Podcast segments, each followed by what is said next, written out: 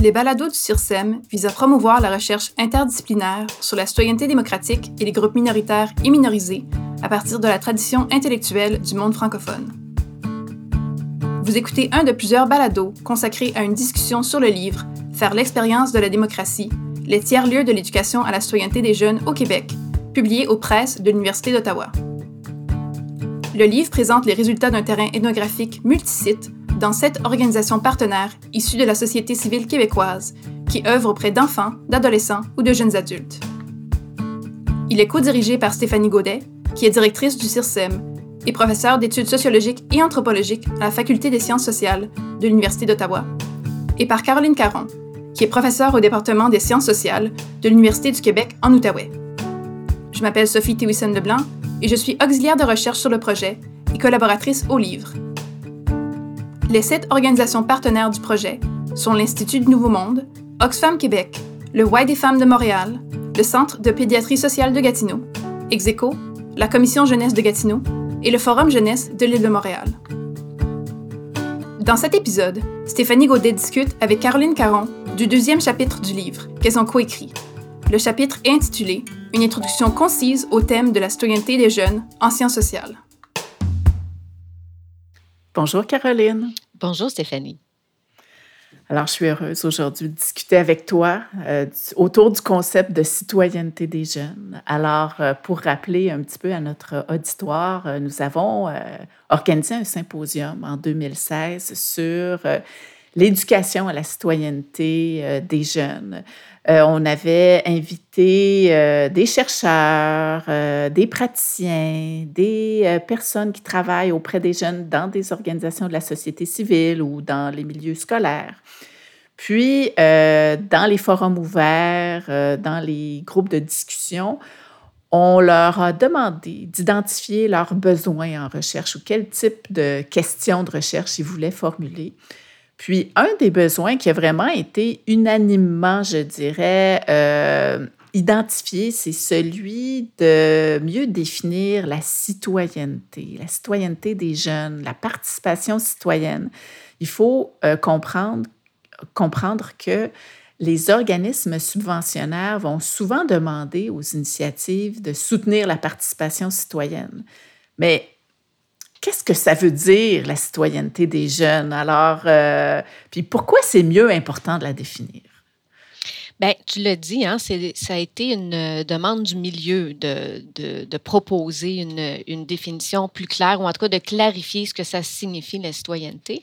Puis en fait, c'est pas étonnant que ça manque de clarté parce que c'est un concept en fait qui est vraiment polysémique. On pourrait dire même qui est politique d'une certaine manière. Euh, puis c'est un concept qui est emprunt également de normes sociales et de représentation. Euh, par exemple, euh, T.S. Marshall, qui est un théoricien de la citoyenneté très influent, a décrit la citoyenneté des jeunes, c'était dans les années 1950, euh, comme étant le droit de l'adulte d'avoir été instruit afin de pouvoir exercer adéquatement son rôle de citoyen. Donc, cette représentation-là des jeunes comme étant des citoyens, non pas du présent, mais en devenir, ben, c'est une. Les années ont passé, mais c'est quand même assez présent encore aujourd'hui dans nos représentations sociales. Puis ça explique même pourquoi, euh, pour plusieurs adultes, euh, les jeunes, en fait, peuvent pas être vraiment pleinement des citoyens tant qu'ils n'ont pas atteint l'âge adulte et qu'ils peuvent voter. Euh, il y a aussi dans cette conception l'idée que les enfants hein, et les adolescents sont des êtres inachevés, incomplets, pas entièrement rationnels, incapables d'agir en leur propre nom euh, et de manière éclairée tant qu'ils n'ont pas atteint un certain stade de développement. Alors ça, ce sont des références à une norme adulte, hein, évidemment. Euh, puis il y a dans ça une vision qui est restreinte de la démocratie, on pourrait dire, puisqu'elle est limitée finalement à l'idée de la participation électorale. Euh, donc, nous avons constaté que le vocabulaire de la citoyenneté, en fait, euh, est peu mobilisé par les organisations jeunesse avec lesquelles nous avons travaillé, mais nous croyons que mieux définir la citoyenneté des jeunes, ça comprend aussi l'idée de la redéfinir euh, également, puis que c'est une occasion de réfléchir de manière critique aux conséquences qu'ont les présupposés adultes, notamment en termes d'exclusion des jeunes de la, des instances formelles et informelles de la vie courante dans une société démocratique. Donc, euh, notre recherche montre qu'une conception de la citoyenneté qui cherche euh, à amoindrir le rapport hiérarchique qui existe dans la société entre adultes et jeunes, ben, ça peut nous permettre de reconnaître les jeunes comme des participants égaux dans, les dans la démocratie. Égaux, mais différents. Merci beaucoup, Caroline. Je pense que tu as bien expliqué euh, la question de la différenciation.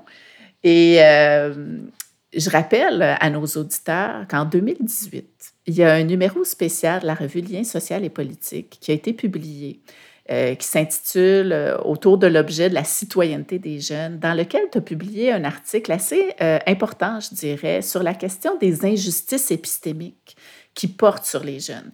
Qu'est-ce que ça veut dire, les injustices épistémiques? Ça veut dire que dans la production des savoirs, on choisit des objets ou on choisit des sujets euh, puis on en cache d'autres. Hein? On a beaucoup parlé des injustices épistémiques liées, par exemple, aux femmes. Hein. Souvent, on n'a pas parlé des réalités des femmes parce qu'on considérait que leur parole était moins intéressante pour la production de la connaissance scientifique. Et en 2018, toi, tu as publié cet article-là sur les injustices épistémiques liées aux jeunes et à la citoyenneté des jeunes. Alors, est-ce que tu veux euh, nous en parler un petit peu de, ces, euh, de cette question-là des injustices épistémiques? Oui, bien, l'injustice épistémique, on peut, on peut la définir comme un tort à l'encontre d'un groupe social qui se traduit par un manque de reconnaissance de la crédibilité et de la légitimité que possède ce groupe pour s'exprimer en, son, propre nom et à renseigner les autres groupes sur sa situation. Donc, euh, dans cet article que tu évoques, euh, ben, moi, j'explique que les jeunes font partie de ces groupes minorisés dont la société doute qu'ils puissent penser et agir par eux-mêmes.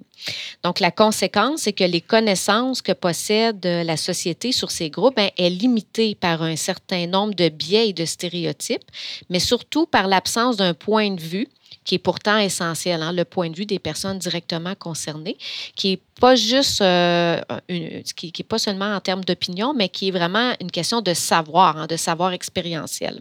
Donc, pour contourner ce risque d'injustice euh, épistémique, j'expliquais dans mon article que les chercheurs et les chercheuses peuvent faire, peuvent faire plusieurs choses, mais je, pourrais me limiter à, en souligner deux ici. D'abord, euh, adopter un cadre théorique qui est différent. Puis, dans notre cas, ça a été un cadre théorique qu'on a qualifié d'inclusif hein, des jeunes. Puis deuxièmement, ben, en concevant un devis de recherche qui va être spécifiquement axé sur la capacité de la démarche de recherche à pouvoir prendre en compte les savoirs expérientiels, des savoirs enquêtés. Puis ici, ben, c'est les jeunes. Alors, on a voulu vraiment comprendre l'expérience vécue de la citoyenneté des jeunes au sein des différents contextes euh, d'observation. Donc, nous, dans notre démarche, ben, au plan théorique, euh, ce qu'on a fait, c'est qu'on a conçu un cadre qui allait nous permettre permettre d'appréhender cette expérience vécue. Euh, et en plus des écrits sur la citoyenneté politique euh, qui est axé sur la démocratie libérale et les institutions politiques, on a considéré aussi d'autres perspectives qui nous permettaient d'aller, euh, d'être plus sensibles à l'observation des, des expériences des jeunes. On s'est tourné, par exemple, du côté de la sociologie, de l'anthropologie, l'éducation, mais aussi des courants critiques comme les études féministes et les études études euh, postcoloniales. Puis on a trouvé que faire appel à cette multiplicité de cadres-là, de perspectives théoriques, ça nous a permis de développer une conception élargie de la citoyenneté. Donc, elles ont été vraiment utiles pour penser la citoyenneté des jeunes au-delà de la participation électorale, qui est souvent notre réflexe hein, en recherche, puis chez les commentateurs, de penser citoyenneté, donc égale participation aux élections, euh, etc. Donc, nous, ça nous a vraiment amené à envisager l'exercice de la citoyenneté des jeunes comme étant un processus social et donc qui implique l'agentivité et qui se fonde sur des capacités des jeunes. Donc, ça vraiment nous ça nous a permis, ça nous permettait ce cadre-là d'avoir autre, un autre point de vue et d'aller chercher des observations qui étaient pertinentes au regard de nos questions. En termes méthodologiques, bien, comment on s'est adapté? Bien, notre ancrage théorique s'est traduit par la conception d'un devis de recherche qualitatif qu'on a inscrit dans le paradigme de la théorisation ancrée. On a positionné le projet comme une quête de connaissances qui concernait l'expérience vécue de la citoyenneté des jeunes. Ça veut dire qu'on n'a pas cherché à savoir si les jeunes étaient de bons citoyens ou s'ils étaient des citoyens compétents. On a plutôt posé des questions du genre de quelle manière les initiatives jeunesse observées amènent les jeunes à exercer une citoyenneté active. On s'est demandé qu'est-ce qu'ils apprennent dans ces tiers-lieux de l'éducation. Comment leur expérience participative enrichit-elle leur compréhension de la vie en démocratie? Alors, ces questions nous conduisaient au besoin d'observer l'expérience d'apprentissage des jeunes dans les contextes. Et évidemment, l'approche ethnographique ben, se trouvait être euh, la meilleure option là, pour répondre à ce besoin. C'est souvent une, bonne option méthodologique aussi quand on est euh, dans un contexte où la parole n'est pas nécessairement ce que les personnes maîtrisent le mieux. Quand je pense, euh, par exemple, euh, aux observations au comité des, des, droits du Centre de pédiatrie sociale de Gatineau, les plus jeunes s'expriment moins par la parole que les plus vieux, par exemple. Donc, l'ethnographie, ça devenait euh, très adapté pour ce qu'on observait.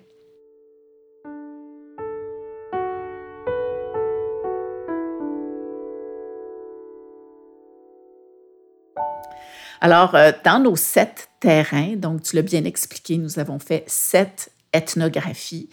Euh, en termes méthodologiques, on appelle ça des ethnographies multisites, hein, parce que ça, euh, notre objectif, c'est de comparer d'une certaine façon un peu ces sites-là avec un peu la même grille d'observation, parce qu'on l'a déjà dit, il y a beaucoup de pratiques très diversifiées toutes sortes de conceptions de la citoyenneté démocratique des jeunes qui est assez diversifiée.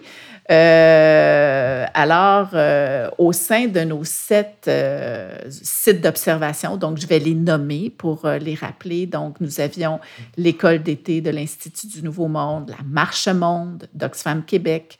Nous avions le programme Force des filles, Force du monde du Y des femmes de Montréal, le Comité des droits du Centre de pédiatrie sociale de Gatineau et euh, Execo, qui avait un projet de sensibilisation aux luttes euh, sociales. Finalement, nous avions la Commission Jeunesse Gatineau et euh, le programme Prends ta place du Forum Jeunesse de l'île de Montréal. Donc, c'était des sites d'observation très, très, très différents les uns des autres. Comment le concept de la citoyenneté des jeunes nous a-t-il aidé euh, pour euh, comprendre de manière transversale euh, ces groupes très hétéroclites d'initiatives. Oui, en effet, ces organisations et ces initiatives font des propositions tellement différentes et s'adressent à des gros, à des, des, jeunes différents, euh, à un point où ça forme un ensemble plutôt hétéroclite. Ça peut paraître un peu paradoxal d'essayer de, ou en tout cas très compliqué de, de les comparer les unes par rapport aux autres. Euh, par exemple, on a des organisations ben, qui sont plus centrées sur les enfants, d'autres sur les ados, sur les jeunes adultes. On a des organisations qui offrent des projets euh, vraiment de nature tellement différente. Euh, on a certaines initiatives axées sur la production médiatique, d'autres sur l'organisation d'événements, la découverte de l'histoire de son quartier, d'autres, ça consiste à participer à des manifestations. On a une initiative de stimulation d'élections. Ça vous montre un peu la panoplie là, de, de, propositions. Puis on a aussi des, propos, des initiatives qui se déroulent sur du moyen terme, d'autres sur une très courte période, quelques jours, hein, quelques semaines, quelques mois. On a même une initiative qui, des initiatives qui se déroulait durant une année complète. Donc, effectivement, euh, c'est très hétéroclite, mais le concept de citoyenneté, vraiment, va vraiment nous aider à pouvoir permettre une comparaison, justement, euh, de ces cas qui sont quand même euh, distincts. Parce que le point majeur, le point de similitude, c'est que toutes ces initiatives-là ben, offrent des expériences euh, d'exercice de la citoyenneté. Ils nous permettent donc d'observer l'expérience vécue de, de, la citoyenneté. Ce qui est intéressant dans, ces, euh, dans cette diversité-là, c'est que dans chacune des initiatives, bien, on constate que les organisations s'adaptent justement à leur clientèle, s'adaptent aux capacités et aux compétences et aussi aux intérêts qu'ont les jeunes. Donc ça, c'est très intéressant d'observer cette adaptation-là dans chacun des milieux. Euh, chacune des initiatives euh, aussi, malgré toutes les différences, elles mettent en œuvre ce que nous, on appelle une conception inclusive de la citoyenneté, du fait même qu'elles valorisent et encouragent la participation des jeunes. Hein. Euh, donc, la diversité des initiatives nous, permet, en fait d'arriver à produire un portrait vraiment très riche de ce qui se fait en termes d'éducation à la citoyenneté dans la société euh, civile québécoise. Cette diversité nous permet aussi d'observer et d'apprécier, je dirais, les différences d'expériences vécues en termes de type de participation. Depuis l'adoption de la Convention relative aux droits de l'enfant en 1989, il y a plusieurs chercheurs et, praticiens qui ont créé des outils et des typologies pour analyser ces différents types de participation qui existent dans différents euh, milieux. Euh, ces outils mettent en garde contre le risque d'instrumentalisation de la participation des jeunes qui ne correspond pas à un exercice authentique de la citoyenneté. Et parmi les formes véritables de participation, bien, il existe aussi une panoplie de variations dans le degré d'implication qui est offert aux jeunes et le degré de prise de décision aussi. Donc, les différents chapitres de notre ouvrage bien, rendent compte également de la diversité des types de participation qui sont offerts euh, aux jeunes euh, parmi les, différentes, euh, différents terrains qui sont observés. Et nous croyons que le vocabulaire de la citoyenneté, qui est en fait pas tant utilisé que ça par les organisations jeunesse, mais il est plus utilisé en fait dans la littérature savante et nous, on pense qu'il présente vraiment un intérêt pour les praticiens, les praticiennes, euh, les, adultes qui travaillent dans les différents milieux observés et qui ont euh, exprimé le besoin de pouvoir se référer à un vocabulaire euh, commun pour penser et analyser la participation des jeunes dans les organismes jeunesse. Caroline, tu parlais des différents degrés euh, de participation, puis je tiens à souligner que les jeunes euh, sont tout à fait sensibles hein, euh, à l'instrumentalisation et sont très, très conscients et très lucides à l'égard des initiatives ou des adultes qui voudraient les utiliser pour bien paraître devant les médias, etc. Puis ça, on l'a observé quand même dans avec eux. Et euh, une chose que je retiens, moi, en tout cas, c'est que, euh, en tout cas, quand on organise des événements avec les jeunes, si on dit on fait une consultation, ben c'est une consultation. Si on dit on prend des décisions ensemble, ce n'est pas une consultation. Il faut prendre des décisions ensemble. Donc, c'est important que le monde adulte aussi fasse attention aux promesses et euh, au vocabulaire qu'ils utilisent avec les jeunes parce qu'ils sont très au courant de tous ces différents types de participation, ces différents degrés de participation que tu as nommés, là, justement. Oui, c'est d'autant plus important que ça va affecter justement la qualité de leur euh, expérience et donc la qualité de leur apprentissage aussi. Donc, c'est, on, aura l'occasion d'en reparler. Là, on, grâce à l'observation de ces différents types de participation, on a pu tirer en fait euh, un certain nombre d'enseignements et euh, on propose justement que ça puisse servir de référence à d'autres organisations dans la conception justement d'initiatives jeunesse. Merci beaucoup, Caroline. Ça fait plaisir.